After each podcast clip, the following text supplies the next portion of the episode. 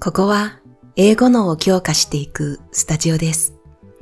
ビジネスの知識やテクノロジーに特化した内容を日本語と英語で聞き流していただけます。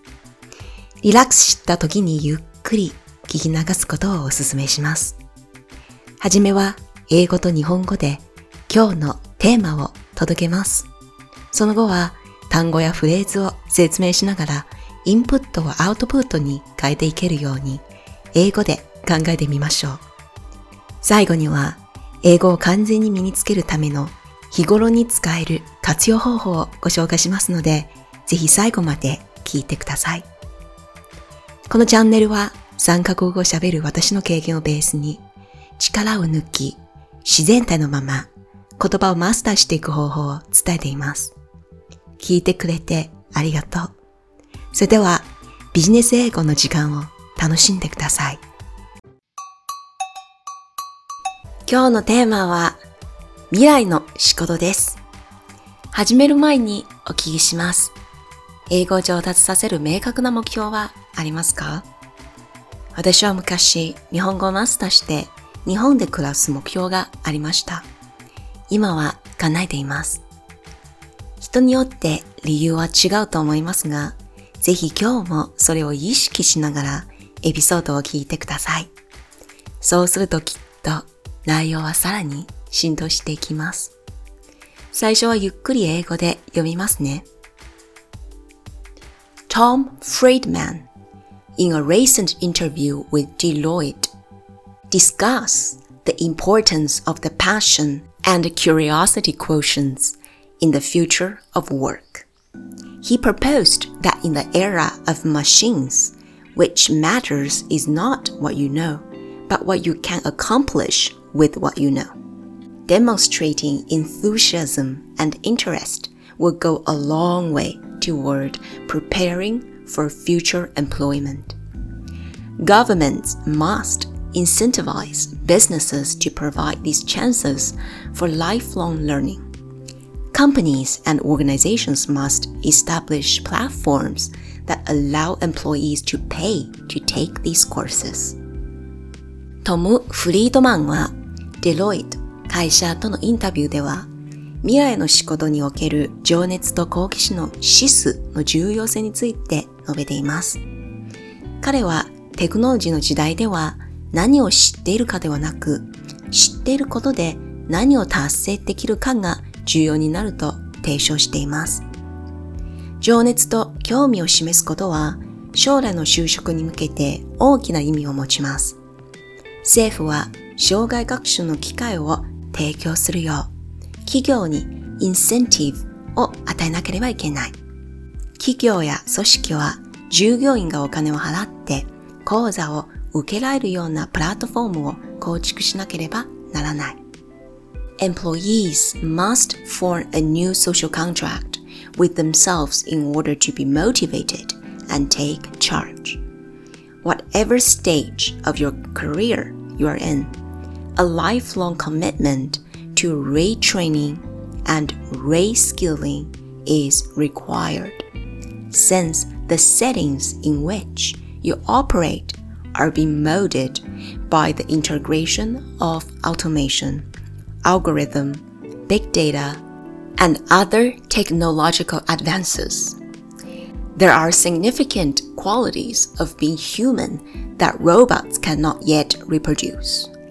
This implies that for the time being, our futures will consist of intricate human machine connections that will both challenge and complement present modes of operation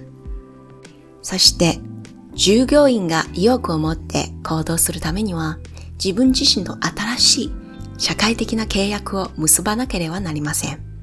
なぜなら自動化、アルゴリズム、ビッグデータなどの技術の進歩によりこれから働く環境が形成されていくからです。人間にはロボットでは再現できない能力を持っています。つまり当面の間、私たちの未来は現在のコードモードにチャレンジしつつ、またそれを補っていくような人間と機械の複雑なつながりで構成されることになるでしょ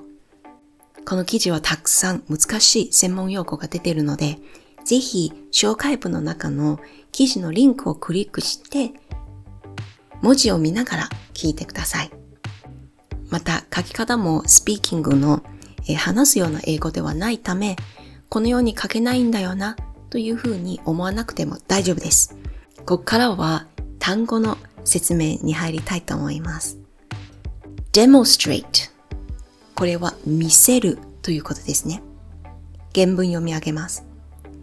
Demonstrating enthusiasm and interest will go a long way toward preparing for future employment. 情熱と興味を示すことで、え未来の雇用に対してすごく大事な準備になるということなんですけど、demonstrating 見せる。The next one is incentivize.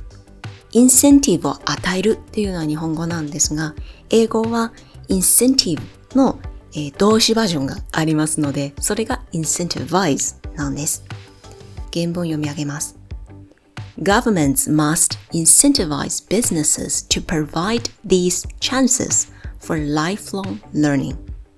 で、これは、えー、フリートマン、トム・フリートマンの考えなんですが、やはりこのように障害学習をしていかなければいけない時代になったので、政府も企業と連携して、企業がもっとこういう機会を従業員に与えられるように、インセンティブを与えなきゃいけないと主張しています。Next one is take charge. 原文読み上げます。Employees must form a new social contract with themselves in order to be motivated and take charge.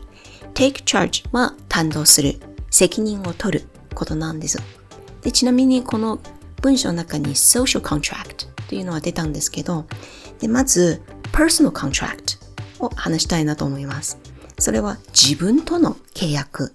例えば、50キロ走ったらケーキ1個食べます。それは自分との契約なんですよね。で、社会的な契約っていうのは同じようなニュアンスなんですけど、例えば企業とか組織と契約して自分をモチベートしたり、で、それを作って take charge、実際に責任を取ってこれから学んでいくのか、いろんなスキルを学んでいって時代とともに前へ進むことということなんですが、take charge、責任を取る、担当する、The last one is mode. M-O-L-D, mode. 原文の一部だけ読み上げます。Since the settings in which you operate are being molded by the integration of automation. 私たちが活躍している、仕事をしている環境は自動化、まあ、機械との自動化の融合などに少しずつ形されているということなんですけど、mode というのは本当に形作る、形成するという意味です。ここは受け身だったので、being molded by というふうに使われています。何かによって構築されるという時は mode という使い方もできます。この単語はビジネス英語だけではなく、専門用語がたくさん扱われている英語の記事の中にもよく出てきますので、覚えていくと便利です。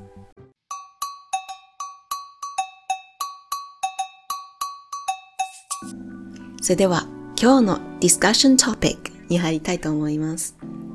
The question I have for you is Do you have a lifelong subject that you want to commit to? えー、あなたには生涯勉強していけるようなトピック、そういう科目は持っていますか This can be a really hardcore subject like science, chemistry, business, or it can be an interest, for example, painting, dancing. で、これは、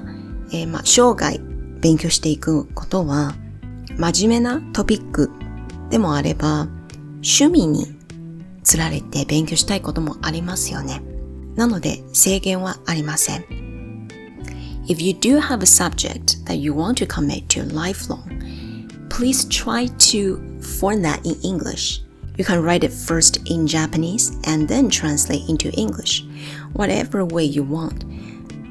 そして今日は専門分野に特化した学び方についてお話ししたいと思います。でこのポッドキャストはまさにえビジネステクノロジー、そして、まあ、自己啓発もあるんですけど、そのような専門分野に特化した内容を配信しています。専門分野に特化した学び方をすると何がいいのかというと、具体的なキーワードがすぐインプットされて、仕事をしていく中で自然にアウトプットしていけます。で、普通は、まあ、英会話は確かに I went to watch a movie on the weekend. It was really nice とかそういう日常チャーハンの話なんですけども、専門分野に特化しちゃうと、専門用語が出てきます。比較的に少ないので、キャリアにはすごくアドバンテージがあります。で、専門分野に特化すると、少し学び方が違うんですよ。専門用語を身につけること、例えばこのようなポッドキャストを聞いたり、私の記事を見たり、あるいは英語機の記事を読んで、単語を吸収していくような学び方と、それをアウトプットしていける場なんです。もし仕事では英語を使うのであれば、自然にアウトプットする場があります。もしそれがなければ、同じような興味を持っている人を仲間にしてグループを作ったり、あるいはそのようなビジネス英語をコミュニティとする英語のスクールに入った方が良いのです。一回マスターしちゃうと、キャリアとか仕事にはすっごく有利になるので、これは絶対切り蓋として手に入れてほしいんです。最後まで聞いていただき、誠にありがとうございました。このエピソードの記事は紹介文の中にあります。詳しく学びたい方は、文字を読みながら聞いてください。それでは、また会えるのを楽しみにしています。